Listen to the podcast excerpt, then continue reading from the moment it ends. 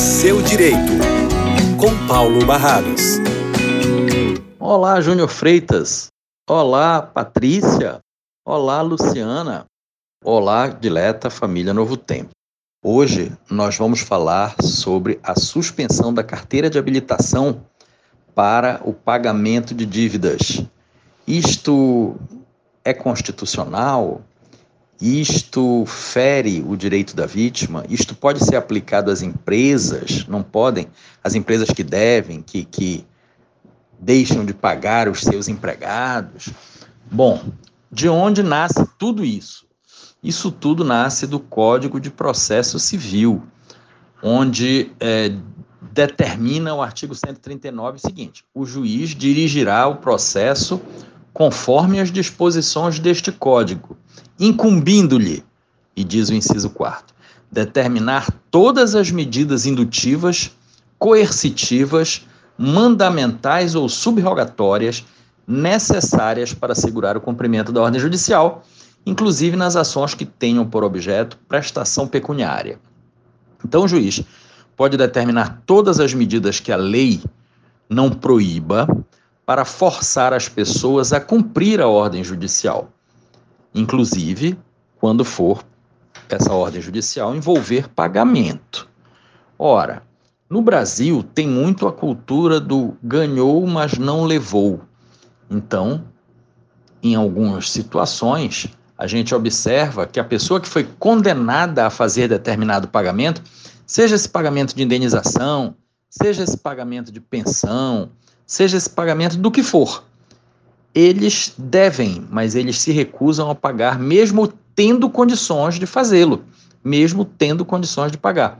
Aí a determinação judicial vira letra morta e o Código de Processo Civil decidiu se insurgir contra isso, o novo Código de Processo Civil, e determinou que o juiz deve tomar medidas coercitivas, né, medidas mais drásticas, para garantir o cumprimento da ordem judicial.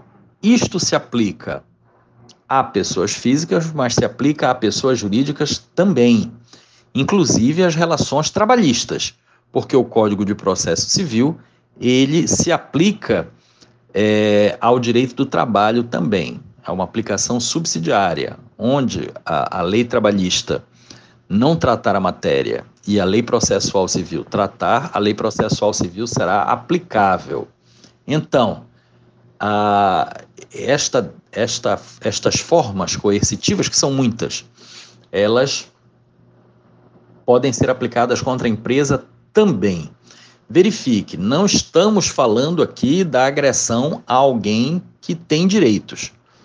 Nós estamos falando aqui que a lei não vai proteger aquele devedor. Né? Ela não vai proteger a pessoa que não tem direito. Ela tem que proteger a pessoa que tem direito. Ou seja, o credor, aquele que deveria ter recebido e não recebeu.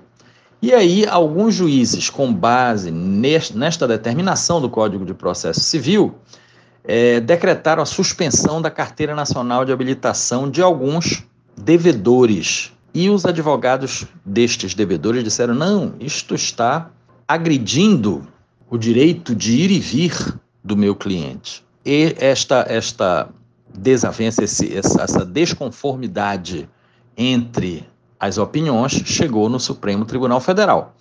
E o Supremo Tribunal Federal disse o seguinte: determinar a suspensão da carteira nacional de habilitação não fere o direito constitucional de ir e vir. Porque para ir e vir a pessoa não precisa estar conduzindo o seu veículo. Ela pode estar utilizando transporte público, ela pode ir de carona, ela pode ir a pé.